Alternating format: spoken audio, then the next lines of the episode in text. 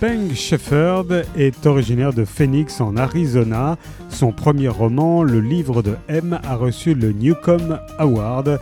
Elle a obtenu un grand succès, autant critique que commercial.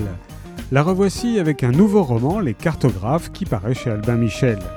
Cela fait 30 ans que Nell a perdu sa mère, et voilà maintenant que son père, le docteur Young, un célèbre cartographe de la New York Public Library, est retrouvé mort dans son bureau. Elle l'adorait et voulait prendre sa suite. Mais la famille, c'est parfois très compliqué.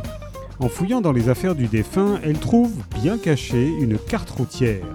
Nell se souvient parfaitement de cette maudite carte.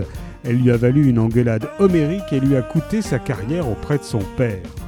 En reconstituant cet événement avec un regard neuf, elle ne tarde pas à se rendre compte que le document comporte une erreur singulière, une signature pour ceux qui sont initiés à l'art de la cartographie. Pour percer ce mystère, la jeune femme contacte certains amis de ses parents. 30 ans plus tôt, ils formaient un groupe de 7 personnes très soudées, les cartographes. Qu'ont-ils découvert? Et quels crimes ont-ils commis contre la réalité? Les cartographes de Peng Shepherd est paru chez Albin Michel.